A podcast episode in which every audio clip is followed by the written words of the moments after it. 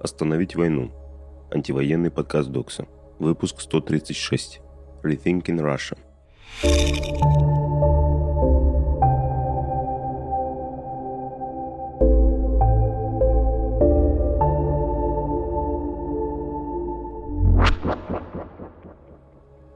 Привет, это Филдинг Милиш, автор текстов Докса и политический исследователь. Как и многие мои коллеги последние почти пять месяцев, я много думаю о том, как мы пришли к такому итогу.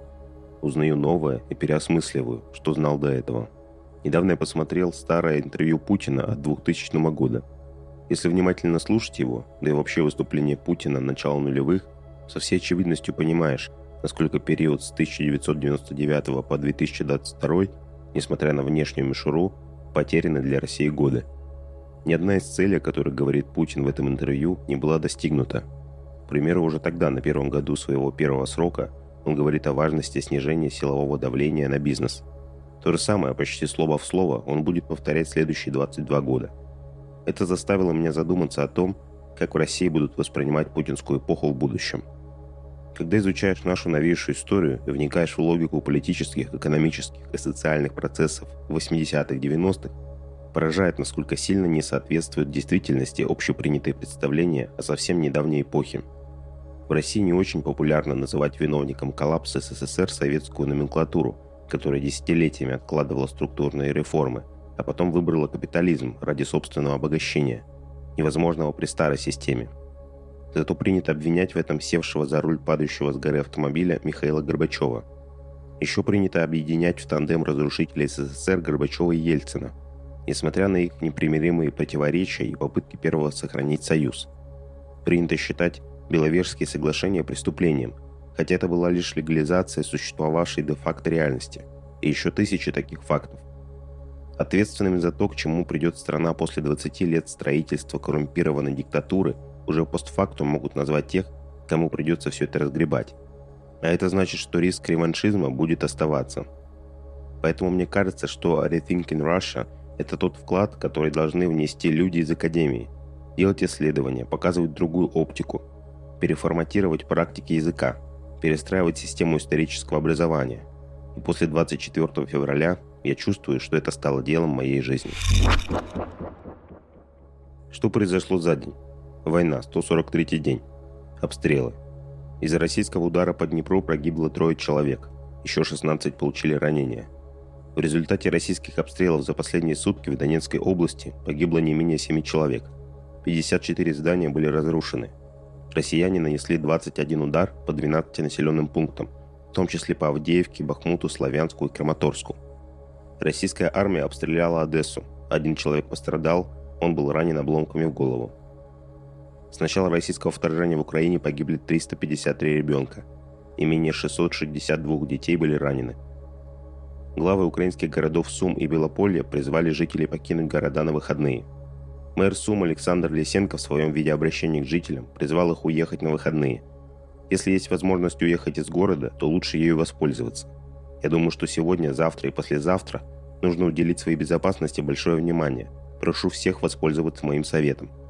Глава Белополья Сумской области Юрий Зарко также призвал жителей уехать подальше от границы РФ – Похоже, нас ждут непростые выходные, цитирует постзарка «Украинская правда». Санкции. Рейтинговое агентство Moody's сообщило о дефолте Беларуси по внешнему долгу. 13 июля истек льготный период, в течение которого страна должна была выплатить 22,9 миллиона долларов по еврооблигациям. Минфин Беларуси провел эту выплату в белорусских рублях, из-за чего держатели бондов не смогли получить эти деньги. Иран ввел санкции против Майка Помпео – Джона Болтона, Рудольфа Джулиани и еще 58 американцев. Репрессии. Бурятского военного после отказа воевать в Украине могли отправить в СИЗО. Об этом сообщила мать солдата. Ее обращение опубликовала глава фонда «Свободная Бурятия».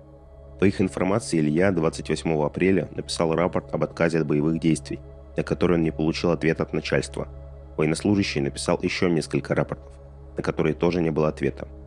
Мать Каминского рассказала, что отказ от участия в спецоперации написали другие военные.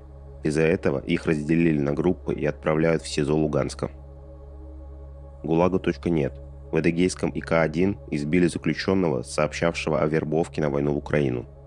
Официальные представители власти информацию о вербовке, так и об избиении не комментируют. После публикации информации в колонии прошли масштабные обыски. Показательно изъяли несколько мобильных телефонов. Далее оперативники вызвали несколько смотрящих за колонией и приказали им самим разобраться с этим осужденным, пригрозив более жестокими мерами при следующей утечке информации и обращении к правозащитникам, рассказал основатель ГУЛАГа.нет Владимир Осечкин. По заявлениям Осечкина, после обысков заключенного избили по указанию сотрудников СИН.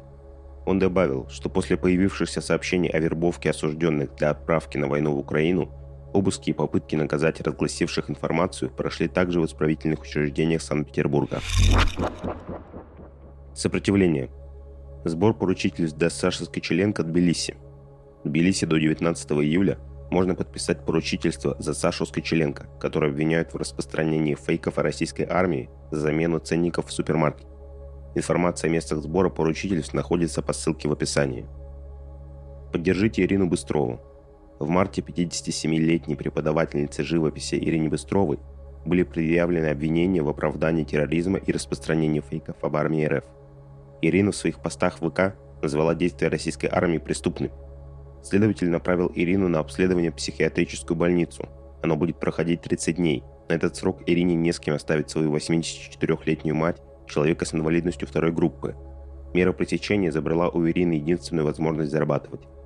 Чтобы оплатить сиделку для матери Ирины, нужно собрать 50 тысяч рублей. Реквизиты для сбора находятся по ссылке в описании. Что нужно знать? Раз уж я начал письмо с пафоса про Rethinking Russia, посоветую то, что стало для меня первой ступенькой по переосмыслению российской истории – книгу «Авторитарная Россия» Владимира Гельмана. Как социалист я не могу не видеть недостатков книги – Гельман, очевидно, либерал и мыслит политику и экономику как отдельные, хоть и взаимосвязанные сферы. Однако это очень увлекательное и при этом профессиональное, крайне редкое сочетание – книга о том, как Россия стала автократией и где мы повернули не туда. Что можно сделать? Если важность каких-то активностей и инициатив сейчас очевидна, например, помощь беженцам, то какие-то кажутся незначимыми. И зря – Коммунисты обвинили бы меня в парламентском инфантилизме, но я считаю, что для антивоенного движения важно получать прямой, непосредственный политический опыт, и сейчас это возможно только на уровне муниципальных выборов. В первую очередь потому, что каждый мундеп является точкой сборки для локальных комьюнити местных жителей. Это самый верный путь борьбы с деполитизацией, которая, я убежден, стала причиной нынешней катастрофы. Важные выборы начинаются в Москве, там идет команда независимых кандидатов в выдвижение Михаила Лобанова и Александра Замятина. Внезапно выборы объявили в Петербурге. Там коалицию независимых кандидатов собирает Мундеп Виталий Боварь. Еще в 11 регионов России пройдут выборы в Советы депутатов региональных центров. Ищите независимых кандидатов и помогайте им. Эффект этого понятен не сразу, но он огромен. Как отвлечься? Мне помогают компьютерные игры. Одна из них мини-игра «Олигархи», это наполненное иронией высказывание от левого разработчика. По сюжету вам, как главе нефтяной компании, надо подкупать политиков, вырубать деревья и даже развязывать войны. Все для расширения рынков и повышения прибыли. Как вы понимаете, победить в игре нельзя. Если вы хорошо играете, то экологическая катастрофа уничтожит Землю. Мы сейчас к этому близки. Если вы играете плохо, то без нефтяных денег политики уступают зеленым протестам и постепенно отказываются от нефти, и вы проигрываете. Это игра, которую я каждый раз с удовольствием проигрываю. Это был Филдинг Мелиш, а также анонимный голос Докса. Держитесь.